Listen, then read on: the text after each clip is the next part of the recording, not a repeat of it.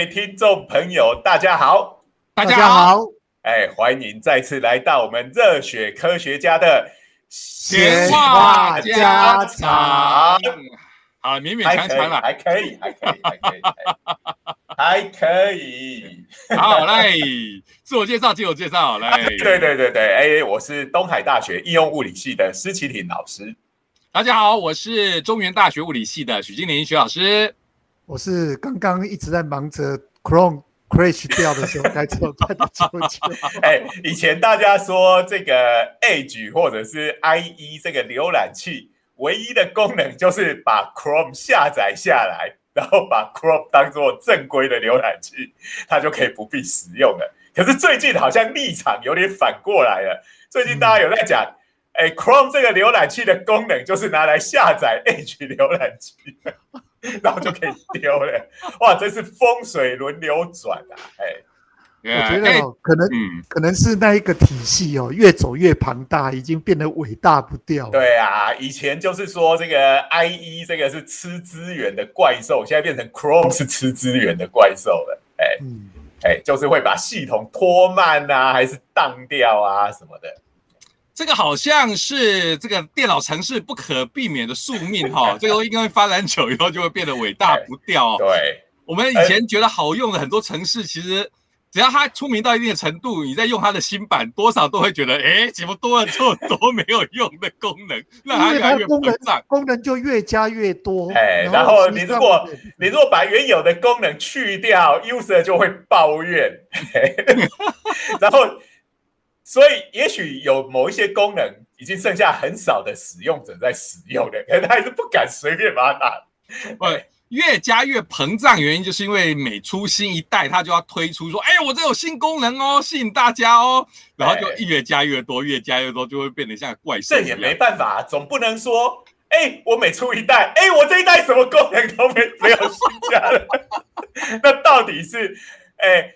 但是其实。并不是说这样就没意义。比如说，哎呀，我的系统资源会变得比较省啊啊，哪里本来有漏洞会被骇客攻击，我把它补起来了。可是好像你没有新功能，大家就会觉得很不满的感觉。哎，这个，因为嗯，你你刚讲的那个东西，就是因为本来你有你有很多缺点，你只是改正了那些缺点而已。对对对，哎，这个大家就觉得，那表示你以前给我用的是个烂东西嘛。好啦，所以。这个功能越加越多，有它不得不为的，我可以体谅这个公司啦哈。不过我对于一种更新法我也很受不了，就是他为了强调他加新版，所以他那个界面啊哈，他就改了。我晓得啦，对于有设计感的这个比较潮的这个同号来讲的话，你界面改一下，它就有 refresh 的感觉。对我这种老人来讲的话，我常常说，哎，糟了，这功能被改到哪去？找不到那个地方在哪里？其实我跟你讲哦，大概也只有我们这些老人，然后对电脑有某定程度的理解，才会去 check 它是不是效能好不好。大部分人的下载下来，他认为效能不好，或者变电脑变慢了。他们最先想到就是赶快再去买一部新电脑。现在年轻人的使用，如果这样子的想法的话，这样子世界的经济就可以很顺利的运转。所以像我们这种老人，就是阻碍经济发展的绊脚石。对啊，一直在跟你讲说什么电脑资源，电脑资源就买新的就有了。没错，没错，因为电脑这种东西啊，你。你的电脑能力没有增加，你写程式的功力也没有增加。哎，过个一年，哎，你写的程式突然自动就快了两倍，因为硬体就会自己变快。如果这个世界上都是你们这些老人，到现在大家还在用 XP，在用 XP，你搞不好还在用 DOS。我我之前用 i 六在玩宝可梦。然后我觉得哇，怎么这么慢？哎，宝可梦公司城市越写越糟，常常又宕机。结果换成 i 十二之后，发现哇，好快哦！这个宝可梦公司总算有进步了，就不是因为完全是手机变快。这种笑话好像是存在在各行各业，我应该说电脑里头特别明显哈。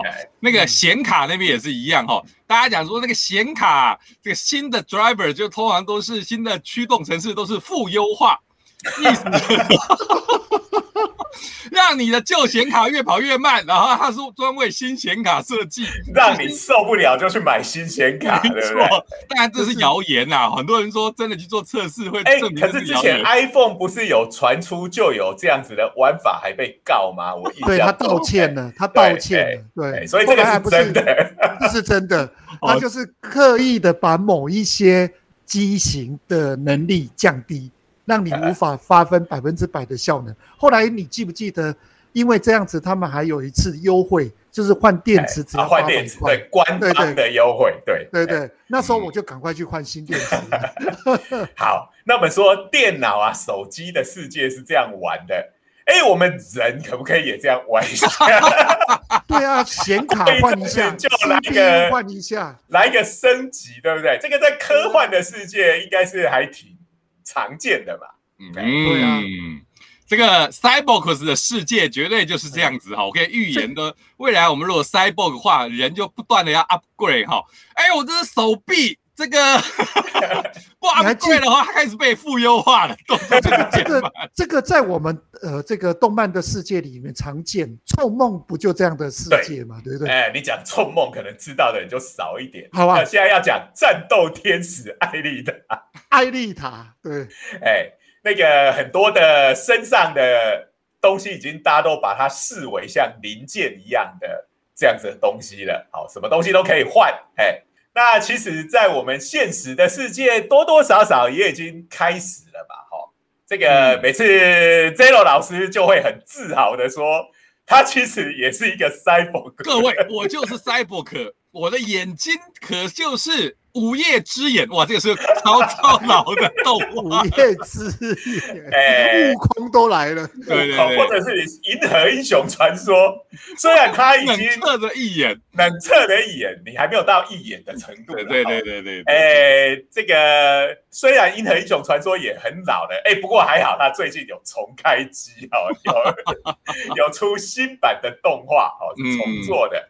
嗯，这边对对，要趁我还没忘记，赶快，其实也不会忘记啊，就是赶快趁这个机机会，赶快感谢一下啊，现代当代的的的医学啊，感谢一下这些啊，这医疗的从业人员啊，如果没有当代医学，没有这些这个医生、医师、护理师的努力的话，我现在首先应该是已经挂了，就算是没有挂了，大概也是哎，一只眼睛看不到了啊。因为我非常得益于现在的科技，哎。哎，徐老师，我问一个问题啊，那你的视网膜剥离这一件事情，它还会再复还会再复发吗？理论上面就是要定期的回去检查。我现在跟听众朋友讲一下，如果各位听众朋友是我们的忠实听众，应该知道哈，在前面几集之前到底是哪一集我也忘了啦哦，有讲我在生死关头对最后一抓回来了，最后的遗言差点就。成为天竺鼠，是天竺鼠啊，不是兔子。兔子跟天竺鼠是不一样的哦，就好像顾府跟萨克也是不一样。有够宅的，你这个笑话。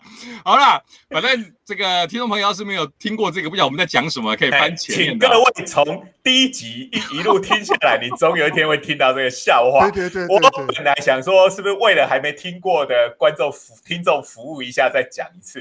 不过这样子。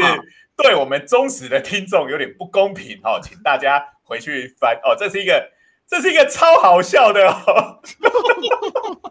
总之，拿徐老师的生死关斗来当如果呃徐老师当初就挂了，这就变地狱梗。总之，我常常就讲说，号称我是从地狱回来的男人哈。我在这个彷徨于这个哎。这个那个叫山图川川，对对对，山图川的时候，对对对，忽然看到我家天竺鼠对我招手，所以我就乖乖的回来了，还得帮他拔屎拔尿。你今天还没有喂我，等等你喂完了我了之后再说吧。所以这个我有生死关头徘徊过一次哈，所以我感谢哎当代医学，但是呢。这一个生死当然是大问题，但是生活品质也是很重要的，所以我也很感谢，我不只是活了，而且呢，我还是两只眼睛健全的哦，活下来。因为我曾经差点有失明的危险，那就是视网膜剥离。刚才舅舅老师有爆梗了，我曾经爆发过的这个视网膜剥离，哇，那时候真是超恐慌的。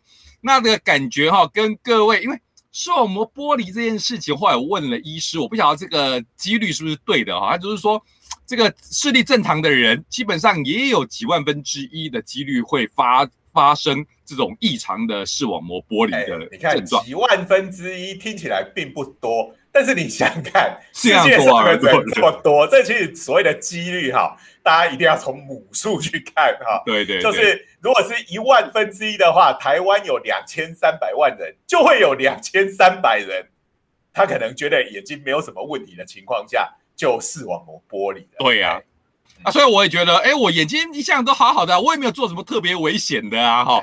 虽然我也是会看手机哦，你平常眼压会特别高吗？也没有，哎，也没有你近视有非常深吗？也没有，对，所以你这就近视五百度以内，嗯，你这就是属于传统上并不是被定义为高危险群的那一种，但是却发生了。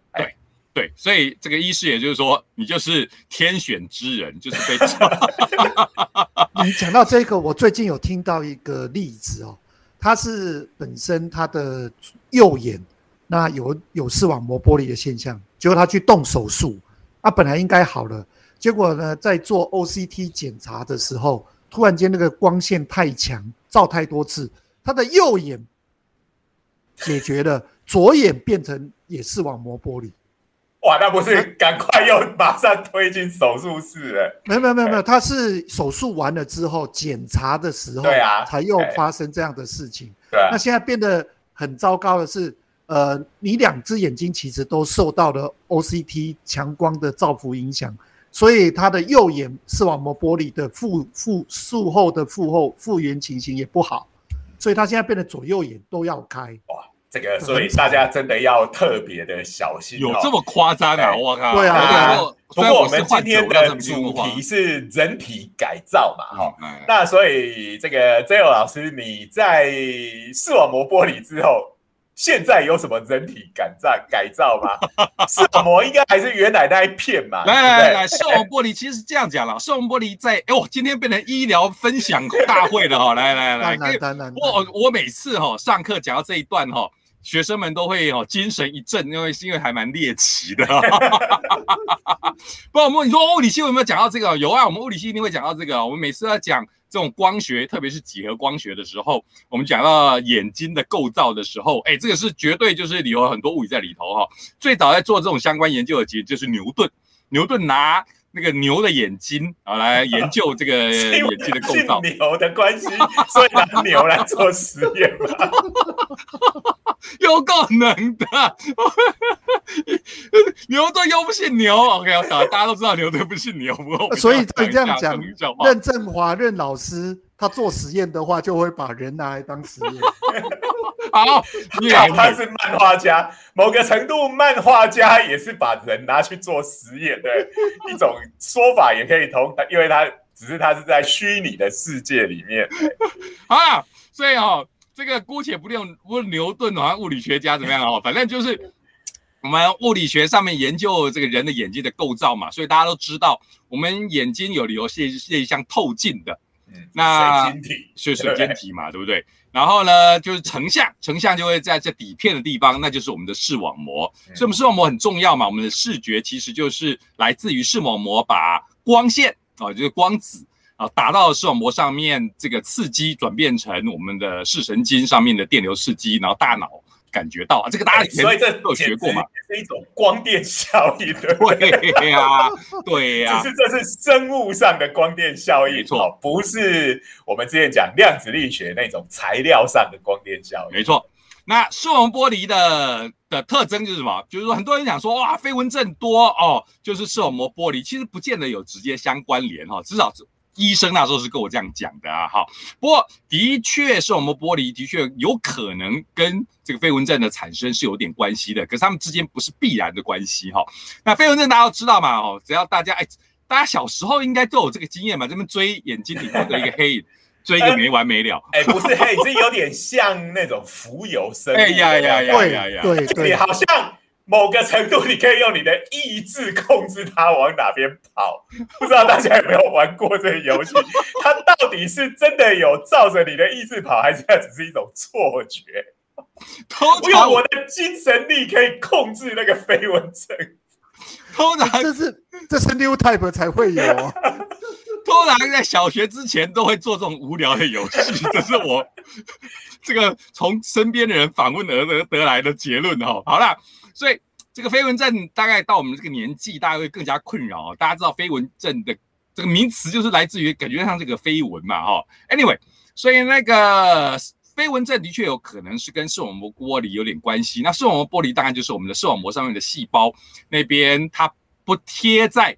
这个剥离嘛，就像是壁纸从墙壁上面剥离下来的嘛，所以就是视网膜的那一层的细胞，那层你要叫它感光的细胞好了，它是从后面的这个壁上面啊剥离下来了，得不到营养，它就死掉了，然后也没办法感光了，所以这就好像相机没有底片一样或者是现在大家都不知道底片是什么哦，年轻的朋友，就是你的数位相机那个感光元件那个 CCD 坏掉了，呀它的画素。或者是整片好坏了一整片这样子，你就会有这个视野的缺损，对不对？所以最明显就是视野缺损。所以那时候就说，哎，奇怪了，我又没有留长发，为什么眼睛哦 就好像是电那个漫画里头的帅哥一样哦，常常留那种发型把眼睛遮一半的，我的感觉就跟那个帅哥应该是很类似，因为那时候变黑黑的。哎，我那时候跟 J 老师刚好在一起，J 老师准备要下车，然后他一下车跟我讲说，糟糕。为什么我的眼睛上半部看不见了？是黑的，真的哎哎，真的哎。那时候一开始觉得有一点点困扰，然后后来觉得哇有点 panic，哎，真的看不见哎。所以没有任何不舒服的地方，就是眼前看到的东西不一样。对，就是某一边哦变黑了，就是一个角落变黑了，然后被什么地方遮住了，然后去看医生，医生当然就是就跟你讲说你这个视网膜剥离啦，赶快就安排手术啊。那大家可能有听过视网膜剥离，有人是打镭射。那打雷射其实是比较早期的视网膜剥离，就等于是，诶，我还是用那个壁纸的的这个比喻好了，就是你这个壁纸贴在墙壁上面，然后一开始可能有一点点破洞，那这是小破洞，所以你用镭射啊去打一打烧它一下哦，它就回到原来的位状态了。可是我那时候是非常严重的，就等于是整个大片掉下来了，就是大家看那个鬼片里面哈，那个老房子那个壁纸哈，就是。整片脱落，这样垂下来，在那边呀，回 去啊，就是那种感觉，就是这种感觉啊，所以我就要到这个医院里头去做手术，手术啊，他们就叫做巩膜扣环手术。巩膜其实就是我们的眼球，这个医学上的名词就是眼球上面的皮肤就叫巩巩膜啦，就是我们的眼白不是就是也是硬的吗？那那一个就是就是就是巩膜。大家不要听到这一句就用手指头去戳戳看，这个危险动作不要做。对对对，就是大家都知道眼白硬硬的嘛，对不对？对，好了，然后那个眼白，你大家虽然大家应该没没有看过眼睛掉出来，这在太猎奇了。不过从生物课上面，或者甚至一些漫画的表现，有没有？漫画里头不是常会表现这个，尤其是美国漫画出来。对呀，OK。已经是吓得眼球扑出来。我们前面讲的那个《Total Recall》，那个阿诺的那个电影以后用特效也有表现这件事情，所以我们晓得我们眼球就是一个眼球没，并顾名思义就是个球没。那那个眼球外面，OK，哎，这个就是就是最外面就是这个巩膜。那我在说视网膜剥离，要让视网膜回到原处，其实要改变，大家方便回到原处，要改变这个巩膜的曲率，所以要外面要加一个环。所以外面就会有一个细胶做的环，把这个巩膜扣起来，让我的眼球的曲率改变，让视网膜容易贴回去。所以我的眼睛是有加一个环在外面的哦。所以我说我是 cyborg。哎，可是这个这个东西叫做 cyborg 有点勉强哦，因为我们那个 cyborg 前面它是 cyber。哎，什么 cybergenic 是不是？对对对对对对，哎，差不多这个字啦。这个这个字到底对不对？跟 organism，organism 当然就是有机体，就是我们的人类嘛。哈，那我们知道 cyber，大家现在都讲 cyberpunk 嘛。哈，呀呀呀！所以这个就是要讲那个，好像有个名词叫做啊，不叫 cybernetic 的样子，不是 genic，cybernetic，cybernetic。嗯嗯。那呃，其实它就是必须是等于是有那种机电。的装置跟嗯人类合在一起。可是后来大家也不这么要求说你一定要有什么电脑控制的那种东西，嗯其实只要有人工的部分就可以了。好，所以这个的确可以算是啦。好，哎，那你的那因为因为它没有什么呃，应该是说它好像没有什么太大的方选类的东西 哈、因为它主要是力学上就把它固定住，对不对？对对对，力学上的，所以它其实如果再加上一些控制单元哦，你可以看远看近，远的时候就把这个啊、紧一点、松一点就看近，你的眼球就可以凸出来、缩回去，那就算了，那就是远了也清楚，看近也清楚，哎，这个就非常方便。那这个就要加控制在里面啊、对。所以这个以后说不定会这样。可是这个这样子，大家可能会觉得路上看到人看起来都挺恶心的，眼球凸出来了，眼球又缩回去了。嗯，这个以前我小时候有看过一部美国影集，叫《百万百万的男人》，哎，哎他就是一个类似像太空人一样，然后就失事，然后他就被被美国的军方把一些特殊的仪器放到他身上，其中眼睛就是可以对焦，可以看到很远很远的地方，耳朵也可以看到很多地方。有有有有有有有有这个电影，有这个电影，对对对对，哎哎，哎，那你应该不止这个吧？你那时候 差点挂掉那一次，是不是也做有有装支架吗？那就是装支架了。对啊，所以那也是嘛，对不对？也对对对，所以你已经有两处的人体改造了，没嘿错，只是电子化的程度还不是很够啊，都是一些单纯的机械结构装在里头啦，对对对都是支撑用的。对对哎。哎，不不过忍不住就要跟大家分享哦，这个眼睛这个巩膜扣环装上去的时候非常刺激哈、哦。那时候你是清醒的哦，各位各位听众朋友，装巩膜扣环的时候，那时候我是清醒的哦，然后被绑在，因为怕我乱动，被绑在手术台上面，OK，然后呢。这个听到这个医师打电话要请这个，哎，那个谁某某不是在实习吗？让他来一下，我听起来有点恐怖哦。可是你又逃不走啊，哎，大家不要这样，大医师也每一个都是要经过实习医师的阶段。哎，这个就是医疗上面最吊诡的一件事情。你永远知道哈，这个实习医师要练，他才会记住来成成长哦。你看名医也是要从实习的时机这成长过来的哦。可是你躺在手术台上面的时候，你还是需要嗯，执刀的是名医而不是实习医师啊。OK，因为他出错的几率高。Anyway 啊，反正诶，我们哦，当然我们要相信医学的经验传承呐啊。总之来了以后，我绑在那边，然后呢，他做的事情就是。把我的眼睛旁边的这些睫状肌拨开，然后把我的眼球拿出来，然后加上这个巩膜扣环，然后在这过程中我还是清醒的哦。哇，太了不起了！哎 OK 请问眼球拿出来，拿着有视神经还是多连着哦出来，拿着夺出来，就是跟美国僵尸片那种眼睛掉出来，视视神经还连着，有拉那么出来吗？我应该好像应该没那么出来，我想我的视神经应该没有那么好的伸缩性，又不是橡皮筋。啊，不过呢，还有人问我说，哎、如果医师把你的眼球拿出来的时候，把它转一百八十度，你可不可以自己看自己？我说应该医师有这么无聊就好了，医师最好有那么无聊了。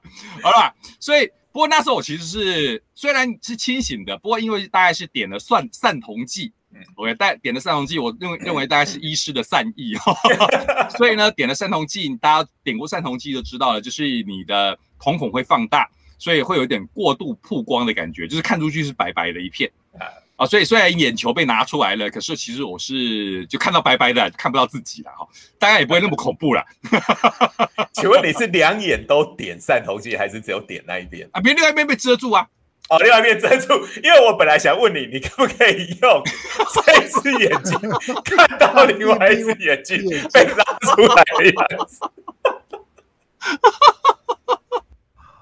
好啦，这个我想应该医师会避免哦，这个病人得到太多这个冲击、太过猎奇的画面，那也是发生在自己身上。或者现在搞不好会有人问医生：“哎、医生可不可以我拿手机出来把这个过程拍一拍一下照片，下 哦，所以那时候就是经过这样的例子哦，哇，真是非常厉害。其实还有后续，不过今天时间差不多了哈，我们就只先聊到这边。我我们不是就只聊这个就好？不要了，不过这个都跟我们的主题有关的。来来来，对，我们就说这个视网膜玻璃也好哈，这个这个是属于修补的这个呃处理方式嘛，对不对？好，那我知道我们现在还有一种像白内障，对不对？好，对。这个白内障的话，哎，其实这个徐老师，你做过视网膜手术，你也白内障也换了，我也换了。白内障这是第，这是你的第三处改造了。那可以，你也是跟大家分享一下，哎，这个年纪大的人都应该要知道这件事情，因为白内障发发病率还蛮高的哦。对于现代人讲，因为我们活得够长了，活得够长了，而这个白内障这个发作的那个比例是高的哈。那个我们的演化还没有演化到这边，所以大家很多水晶体会都会都会出问题，会混浊。那我是因为动过手术，动过手术的话，医师是跟我讲说，动过手术的人水晶体啊，因为可能因为手术的影响，所以它发生混浊的比例蛮高的。所以后来真的就是发生了，所以那时候就是真的就把它换，就把它更换成人工水晶体。哎，对所以这个就又换掉了一个地方。对对对，大家。大家知道人工水晶体当初怎么发现的吗？就是跟跟飞行的事故有关，有有有这个飞行事故，然后呢，搞不好还是战争的时候，有飞行员就是被破掉的强化树脂的玻璃插到眼睛里，结果呢，他居然视视线没有受到影响，他们就发现，哇靠，原来可以用这种来取代这种。诶，强化数值的玻璃来当做是人工水晶体，来来，因为水晶体的功能其实就是跟一片透镜没两样，一样一样，对呀对。呀，刚才讲到了嘛哈，所以我那时候就是啊自己哦一个人哦，这个到医院里头，因为我那时候听说是个门诊手术，很简单，后来发现大概所有的这个动手术的人就我一个人是自己去的哈，神经有够大条哈，然后呢就就就就去做了这个更换，OK 那。所以我的眼睛现在有一只就是人工人工水晶体，对。那你回家怎么回家？不过还好你们台北大部分是大众运输，就是就是就一只眼睛茫茫那个在那摸索啊，在摸索跌跌撞撞的回家，真是真是真是胆子有够大的。对，所以这个眼睛的手术最好还是有有人陪同，是真的真的，因为你这看不到，回来的时候看不到。虽然你说因为因为这个东西。对身体的影响非常小嘛，所以通常都是手术完医生马上就叫你回家了。对呀，对，不会像一般手术你还有住院呐，还是什么观察多久，几乎都是做完就立刻回家了。没错，对，可回家你有一只眼睛看不到的过程，其实还蛮 跌跌撞撞的。主要是不习惯，因为远近距离会抓不准。没错，没错。好。那我们现在讲的就是以我们现在医学能够做到的，就是这样子嘛。嗯嗯。那呃，但是像有一些他很严重，我们世界上还是有蛮多是完全失明的人。好，嗯，不管是一只眼睛还是两只眼睛。好，那这个一定是现有的现在的医生一定已经是想尽所有的办法也救不回来的状况了，对不对？好，嗯。那呃，我们在科幻小说刚刚讲嘛，好。那就是换只眼睛吧，好，嗯，那这个换眼睛有，我们大概可以想到，你人体的器官要做改造、要做更换的话，不外乎就是两种形式，一个就是像我们现在在做的器官移植，嗯，那一个就是说，哎，像眼睛这个东西，我们每次都把我们上那个就刚刚讲上光学的时候，常常就把。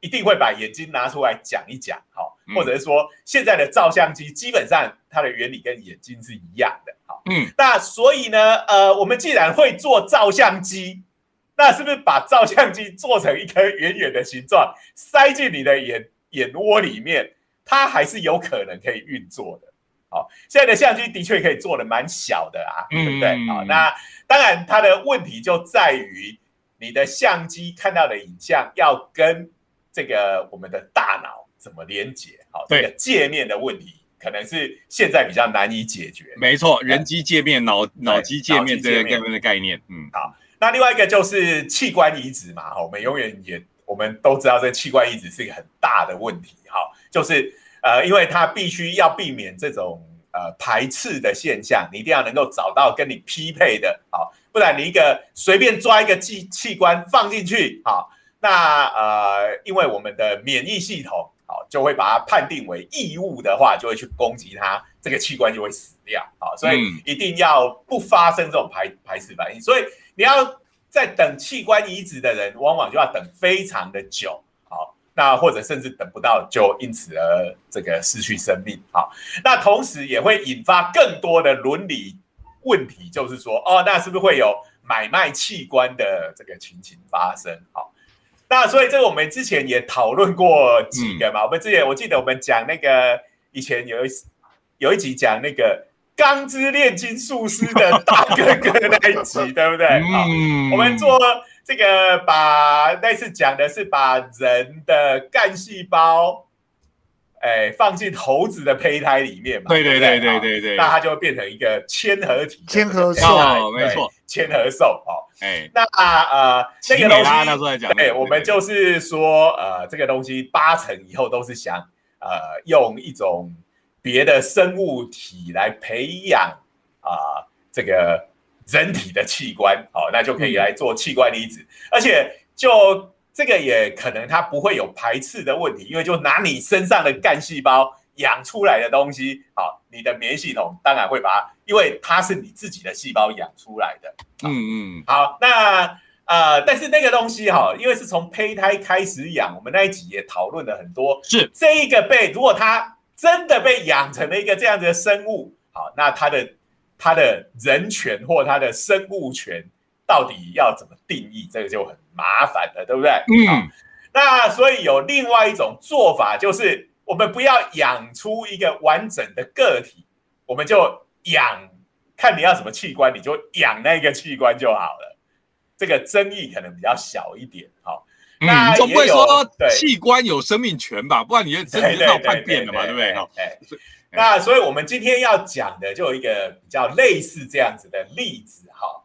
那这个就是我们刚刚一直都在养眼睛，好，我们今天这一集是一个很养眼的一集，冷笑话又来了，各位，我们今天很养眼，你说 podcast 的声音哪里养眼？养眼啊，我们不是讲的那个养眼，我们是要讲从干细胞真的养出眼睛来，好，嗯，哎，那这个当然还是一个蛮早期的实验，然后以前也有人做直接养眼睛的实验，但是这次的实验。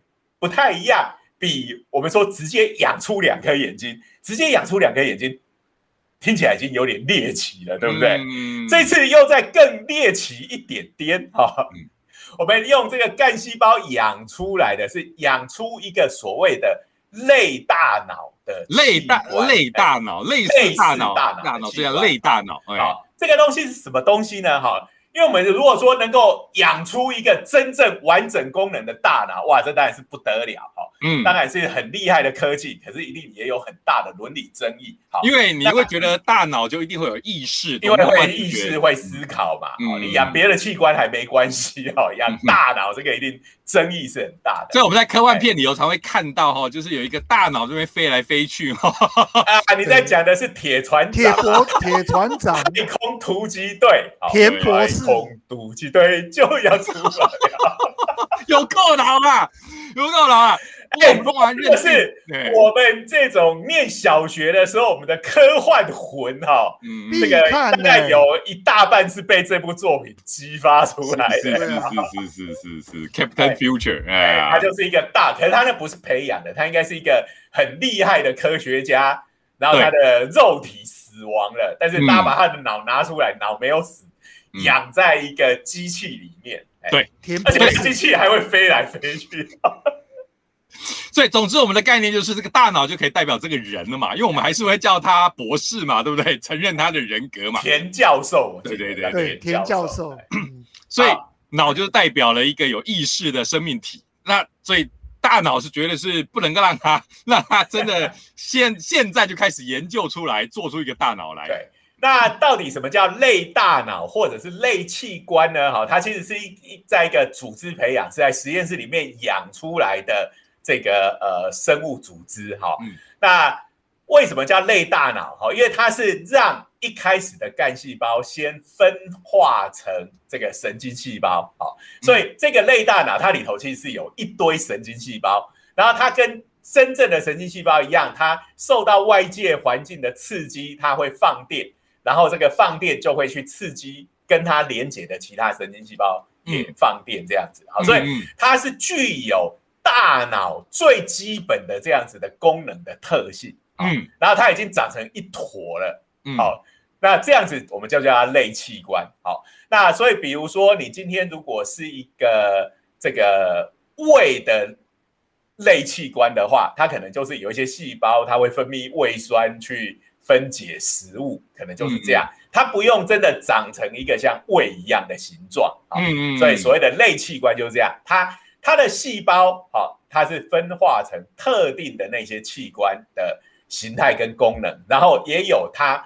呃，有一些很基本的行为是跟真正那个器官类似的。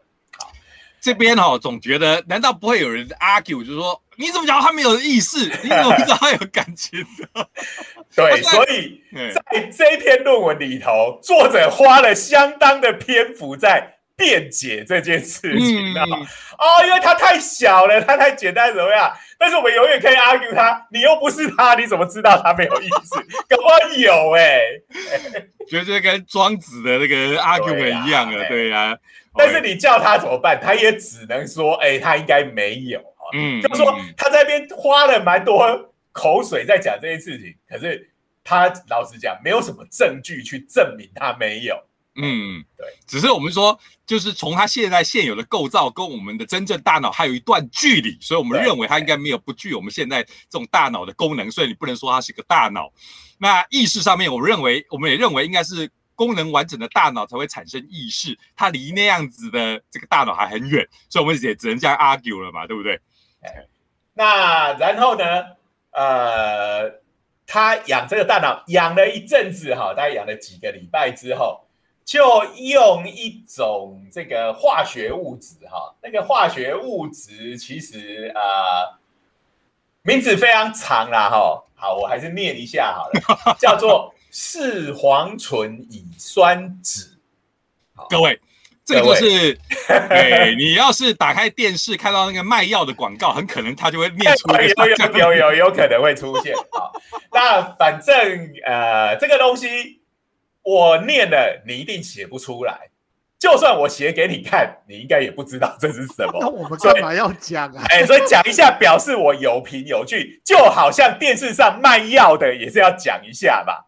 好，没错 没错，要口出这种专有名词才有说服力。国威香精嘛，就是这。哎，四黄醇乙酸酯，哈，对对对。那那这个东西就把它。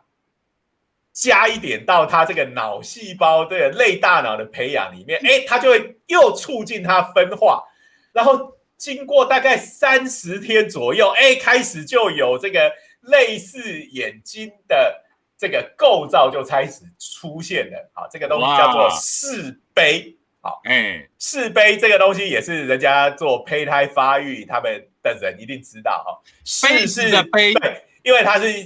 两个凹陷的构造，哈，就像杯子一样，就从那个呃视就是视觉，好，眼睛看得到东西那个视觉视杯，好，然后再经过大概整个过程大概是五十天左右，哈，这个视杯长好了，然后其实连前面的像水晶体的构造啦，哦，后面的感光细胞都已经有了可以接受光线的刺激了，所以就已经相当接近原始的眼睛了，好。那我们从这个期刊上面看到了这个组织的东西，哇，其实有看起来有点恐怖啊！一个一坨东西上面长了两个眼睛，哎，这个你只要改变一下想法，其实就不会觉得那么恐怖了哈，你就会觉得这个看起来好像是很猎奇，看了会做噩梦。我觉得这个是施老师个人的想象。对我来说看起来就很像天竺鼠车车哈，我觉得超像的，画个嘴巴就是。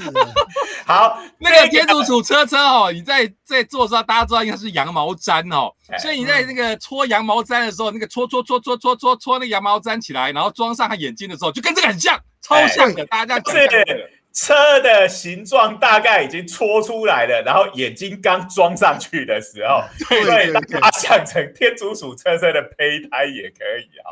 好啦，这个嘴巴在这边讲，大家不太容易理解，请大家到脸书上面去这个搜寻一下我们的这个，哎，你就是直接打热血科学家的闲话家常哈，我们这个呃。Podcast 发布的时候，脸书也会同步的发布好上面的资讯好，那我们会把这张图附上去，你就可以看得到了好，那基本上这个对我来讲还有一个呃问题，就是以后哎有一种那种呃，比如说是五谷馒头，对不对？不是白馒头好，或黑糖馒头。上面再放葡萄干的话，好，我以后再吃这种黑糖葡萄干馒馒头，可能就会想到这个东西，会让我的食欲有点变差。这样啊？你怎么不是看到这个 像想起了黑糖馒头？你怎么是吃黑糖馒头想起这个？哇！我在吃一个类大脑，上面长出来两颗眼睛。好。那这个东西，我们我在猜哈，为什么他要用这种比较麻烦的方式做？他他也可以在这个干细胞一开始的时候就开始让它不要先经过脑嘛，直接变成眼睛。好，之之前的确也有人做过这样子的研究，真的就是长了两个呃，长出类似眼睛的这个呃器官这样的组织来。好，那我想就是我们刚刚提到的脑机界面。嗯嗯嗯，因为你这个长出脑组织在上面长眼睛的话，是不是就那个脑机界面也有了嘛？对不对？好，那我们就可以再对这个做一些研究。哎，这个它感光细胞传送呃接受到这个光线，然后放电之后，怎么传给后面这个类大脑的细胞？好，就可以用这个东西来做一下研究。对对对。这个其实应该就是说，这个要接到眼，就是从眼睛的部分接到大脑上面，脑这边的神经连接，应该也是一个研究的重点。因为我如果没记错的话，如果你没听说移植眼睛整颗的嘛，对不对？我们就移植眼那个角膜的这边的移植，你有听说过？但是整颗眼睛你很难移植嘛。哎，以前在做这个。眼睛移植，我们大家都有讲过，有一个什么呃眼库，对不对？嗯，好，或者说什么眼球银行，对不对？我们那时候的那个呃想法呢，都是一个保险柜里面，然后里头就是一颗一颗圆圆的眼睛。你这是什么猎奇的恐怖片呢？这个在小时候，因为他取这种名字，我们当然我们不知道，就会有这种想象嘛。这个在很多漫画里头，或者是这种 cyberpunk 的电影，我就别人不讲嘛，Blade Runner 银翼杀手，对，然后出现的场景就很类似的，因为这个上面有视觉上面的冲击嘛，对不对？你看那个银行里头，这种生物组织银行里头，就是有一堆眼睛的那种保存在培养皿里。惊悚漫画里面的那些凶手，绝大部分都是会有收集眼球的习惯。但但是在科幻片是可以成立的，因为科幻片是真的有整颗眼球的移植嘛。嗯，但是我刚讲的那个所谓的眼库，是我们现在真实世界就有这样的讲法。嗯，但是其实它那个应该只是这个呃什么眼角膜嘛，对不对？主要是眼角膜。对，哎哎，那最近我还刚听过一个笑话，有那个银行的这个窃贼，哈，半夜。这个破这个跑进银塔的保险库里面，然后发现里头什么都没有，只有一堆荔枝放在那里。好，他就愤而把那些荔枝给吃光了。第二天出来才发现，他跑进去的是眼球银行。是什么？他说看到的荔枝是已经剥好的荔枝在那里。什么鬼呀！哇，这个已经是伊藤润二的等级，没错，这伊藤润润二里头的剧情的感觉了。好，所以今天我们要讲的就是这个眼球的培养嘛。不过他这边用到的技术也是我们现在热门的话题嘛，就是干细胞嘛，对不对？这个干细胞哇，这个应该也红了几十来年了吧？如果开讲到了，非常的曲折哈。这个干细胞已经先拿过一次诺贝尔奖了，嗯，哎，是日本人吧？有科学家叫哎山中生米，嗯，哎，我每次都记不得是山中生米还是中山生米啊。这代受了舅舅的影响，每次讲到就会想到中山美穗。开玩笑，这个很重要。所以中山，哎，对，但是其实是山中，好。对，山中这个这个这两个姓在日本都存在，不过大家都比较熟的是中山嘛，对不对？可是这一位是山中啊，在山中生迷，哎，那他算是日本就是在医疗界上面很快就得到诺贝尔奖的人嘛，因为这个发现实在是太太厉害了，哎哎，那他其实就是呃，我们所谓的干细胞哈，就是我们之前有讲过胚胎嘛，哈，大家都从一个受精卵开始，然后。一个变两个，两个变四个，哎，那到了某一个程度之后，就会所谓的分化，好，就会变成我们身体不同部位的细胞，它的长相跟功能都是不一样的。好，那反过来说，就是那种还没有分化成特定功能的细胞，它就有那个潜在的未来性。好，我们叫它去。分化成什么细胞？它如果就乖乖的分化化过去之后，哎，我们就可以来培养我们所要的器官，嗯，那就可以当做器官移植的材料了。嗯，听起来超棒的，对不对？对啊，但是干细胞到底要去哪里找？总不能在我还是个胚胎的时候 就把它拿走了，那我就生不出来了啊，对不对？好，那我们知道那个呃，妈妈要生小孩的时候。哎，我们知道有一个地方有那个脐带血，有没有？脐带血银行，所以有一段时间好流行啊，开玩笑，大家去花钱 什么把你的脐带血留下来？对对，然后什么给小孩子的第一份礼物啊？对对对，哦，要很多钱呢。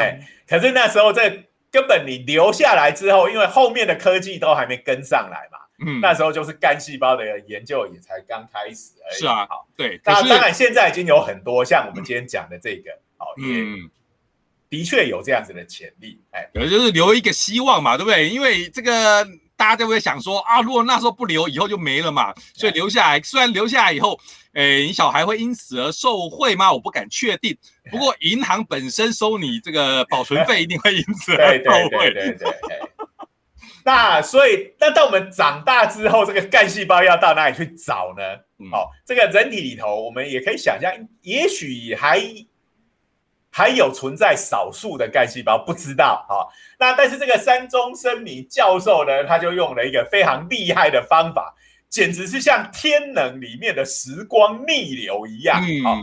他是拿我们身体已经分化过的细胞，让它逆转回去变成干细胞，哇！又像是卖药的，不是真的，对对。那如果是卖药，他就说这是逆龄神器。OK，不过这是卖美容圣品的时候会告诉你，逆龄这个对很多人来讲，是对女生来讲是非常了不起的神圣的东西。哦，不过这是真的啊，就是有名的这个 iPS 吧，对不对？就是那个对对，叫做诱导性多功能干细胞啊。嗯。那诶，英文我不知道讲能不能讲的轮转哈，induced pluripotential stem cell 啊，叫做 iPS cell。哎，这个大家大家在很多地方应该都有看到了，而且非常潮哦。这个 I 还是要小写哦，哎，PS 是大写，跟 PlayStation 一样。好，这个所以叫做 iPS 细胞，I 小写，PS 大写。会让人感觉，哎，Sony 是不是跟 iPhone 已经合作还是并购了，推出一个 i PlayStation 这样？而且很明显的是，Sony 看不起苹果，说 i 小写。这个很潮这件事情，这个好像就就真的就是山中教授他命名的时候，哎，坚持的就这个 i 要小写。因为那时候这个呃 iPad 哈刚好席卷全球，所以他觉得这样子非常潮啊，所以大家就知道这是 iPad 的年代，二零零六年左右，二零零六年。那他在二零一二年，好就跟另外一个也是做呃这个复制跟。这个傅志阳那边的研究团队的那个，就一起一起得到这个诺贝尔生理医学奖，这样。好，所以你的发现，然后隔六年就得到诺贝尔奖，这是很厉害的啦。对对对，一般有时候隔了三四十年都有，所以活得不够久，都还呃，你即使做了很厉害的研究，都可能还撑不到那时候。好、嗯所以它等于是把体细胞先用诱导的方式让它变回去干细胞，然后再让这个干细胞把它变成我们想要的样子。好、嗯那这一次的这个研究一开始，好、就是用这个 iPS 细胞的技术来取得这个人类的干细胞，这样。哇，这个干细胞的这个发展还是这个很有前景的嘛，对不对？哎呀，所以呢，呃，这个讲到超厉害的这个山中生明教授，哇，也拿到诺贝尔奖。但是其实他那个技术其实相当的困难，哦嗯，哎，所以那个呃，其实就呃，就说他要用那种方式来养出这个干细胞，哈、其实那个技术蛮难的，然后呃，这个产量也没有办法太大，所以后来又过了几年，哈、在日本有一个呃很厉害的研究机构叫 ReCan，好、叫嗯李研，研好对对对，李研这个，我觉得他的地位可能跟我们的中研院有一点像，好、那呃叫做呃什么？理化理化学研究所的样子，那但是 ReCan 是他们很重要的研究机构，哎，他在干细胞这个领域上，好、就有呃一个很重大的发现，哈、是一个这个女的科学家叫做小宝方晴子，好、那发现的叫做所谓的 STAP 细胞，STAP，好、嗯。那呃，它的这个呃方法呢，啊，它这个叫做刺激触发性多功能，哎，什么？刺激触发性多能性获得细胞，哇，这个超难念的，所以也是一样，有个缩写叫做 STAP，STAP，嗯那这是在二零一四年的时候发现。那因为它的这个呃制作的过程非常的简单，好、就是比 iPS 细胞简单很多，好、那所以当初一发表之后，哇，也是整个科学界非常的轰动，好、以后要这个干细胞可以大量生产的，哎，哎，这个一定是影响非常大，好、嗯那以后要拿干细胞来做各种实验，就也变得更容易了吧？嗯可能就是随便皮肤刮两下，还是抽个血，就可以很容易把这个体细胞就转成了这个干细胞了。嗯那这在当时其实是非常的轰动。好，然后另外一个轰动的事情就是这位小宝方晴子博士是一个大美女，对，这个对于世间来讲，就是哦非常重要的一个而且。那时候的这个呃，当然就会变成不只是科学界，好、一般的媒体也就非常有兴趣。而且我那时候印象非常深刻哦，他那时候接接受一个专访，他做实验，我们平常不是这个做这种化学生物的实验要穿那个实验衣吗？哦嗯，他说我的实验衣是我是穿着我祖母的围裙在当做我的实验。有有有这他是穿着祖母的围裙，所以这个对于阿宅看起来就很像这种妹斗。嗯，这个女仆属性的美女啊，所以当时真的是非常的红，哎，可是呢，这个不久之后就开始出现问题了，哈，因为我们知道科学上的研究，哈，这个一定都必须要可以在不同的这个呃实验室里头要能够重现才行，嗯好，因为科学这个东西就是要我们当然觉得它是放诸四海皆准，你做得出来，别人的也应该做得出来。哎，那所以这个呃，当然，比如说像徐老师跟我我们做的研究，好、可能世界上没有其他的实验室去重复。那这个并不违反，因为我们的做的没有，我们做的研究没有那么厉害，所以别人也没有什么兴趣来重复。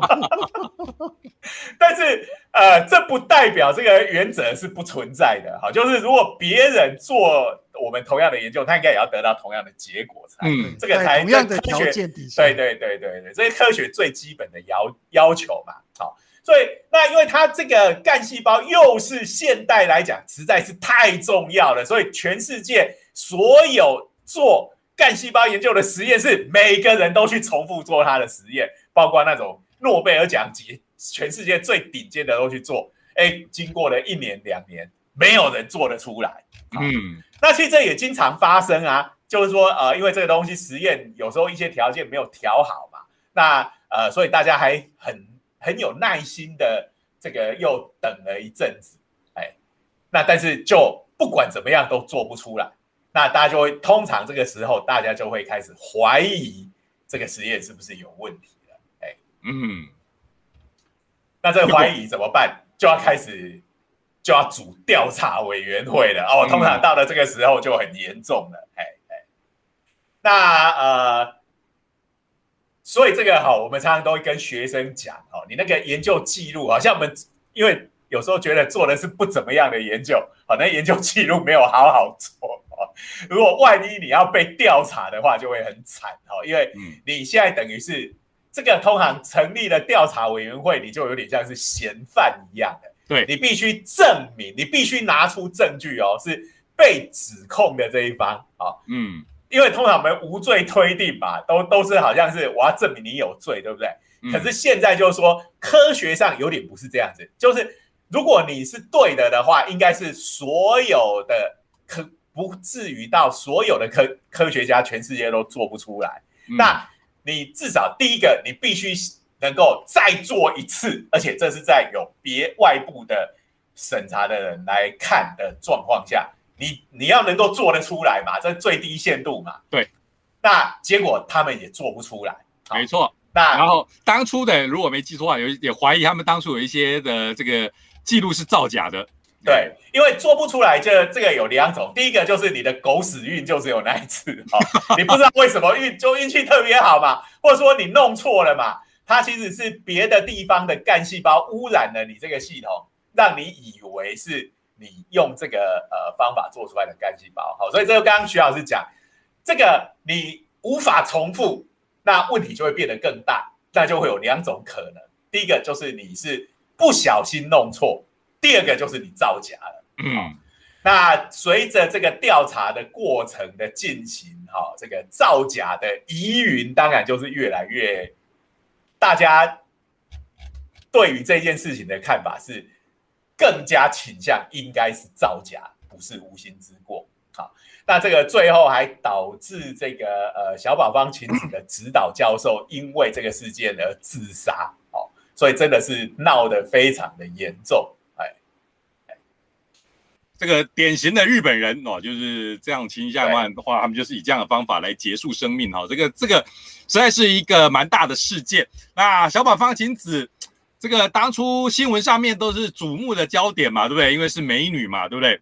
那她其实博士也被人家撤销了嘛，对不对？对对对对对，因为都是以相关的研究。对呀，好，这是一件不幸的事情。不过我没记错哈，到现在还是。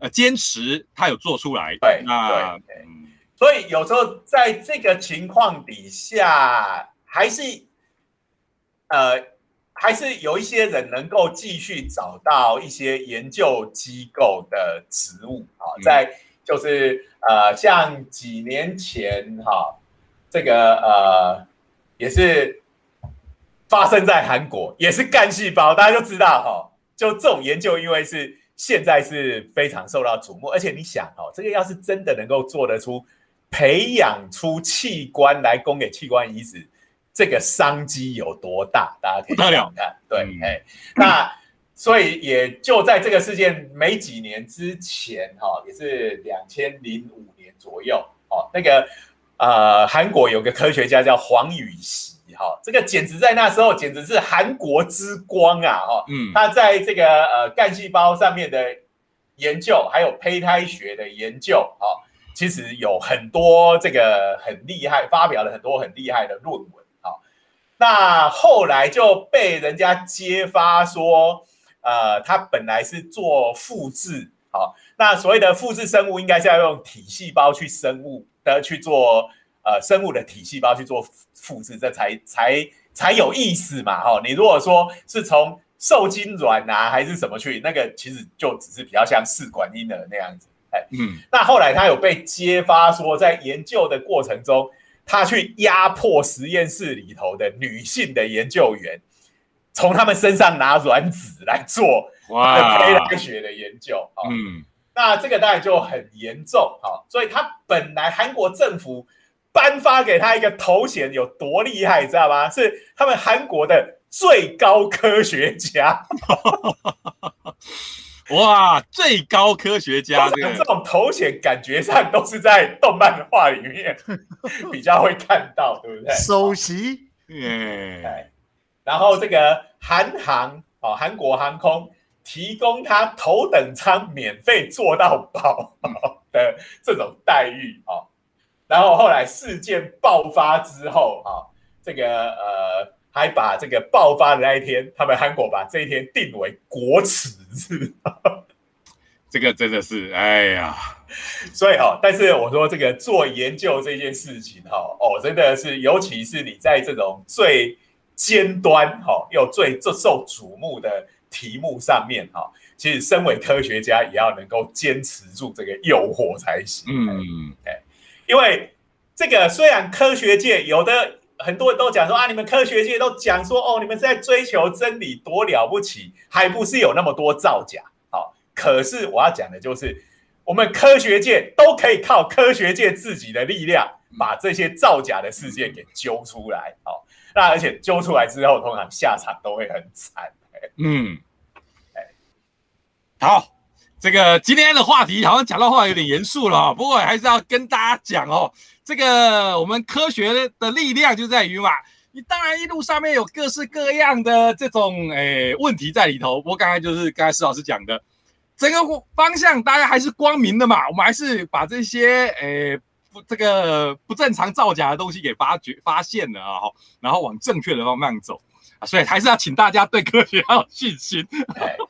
不过，可能大家还虽然已经哇，我们已经一个小时了，对。但是，我想大家更有兴趣的就是，那我们的美女科学家现在怎么？其实，如果你去 Google 小宝方晴子，其实蛮多人哦，在日本人对于这种闹出丑闻的美女，真的是非常有兴趣，有专门的网站哦，一路追踪她的活动哦。那其实最特别的一点，就是因为你看二零。一三一四年到现在，哇，已经七八年了，都快过了十年哈。那这个呃结论，这些人去追踪小宝帮晴子的后续的动向的结论就是，呃，越来越漂亮了，哦，应该是，也许有一天会踏入异能界也说不定。好了，这个出来都像是偶像明星的照片啊。这个真的真的有弄出了干细胞了，我跟你讲，已经留着自己用哈。对，因为以前是那种像那种素颜美人这样子。哎，这个你真的去追日本的八卦网站哈，它是被归类于跟异能能的八卦哈放在同样的这种八卦网站上面哦。然后就说啊，哇，现在他还现在还在当雀士，雀士就是那个打麻将的。不过这有一些可能是谣言吧，哎，还有照片流出，我都不晓得它是真的是假的了啦。哈，那个所以各式各样的。那这个各位有对这种八卦有兴趣，就自己去追踪了。可是，在科学界，他等于已经是一个被流放的人了，他已经不再属于科学界了。好，嗯，哎，那我们是一个非常严谨而。严肃的科学的节目，所以我们对他的讨论也就到这里为止了。好，好，那今天哎，今天闲话又加的很长哈。不过我想，因为有谈到美女的关系，应该大家能够原谅才对。好，那哎，还趁着还记得，我们还是要感谢科技部，没错的这个经费的资源，好，科技部科普活动计划。好，那今天就谢谢大家的收听，好，我们下周见，拜拜。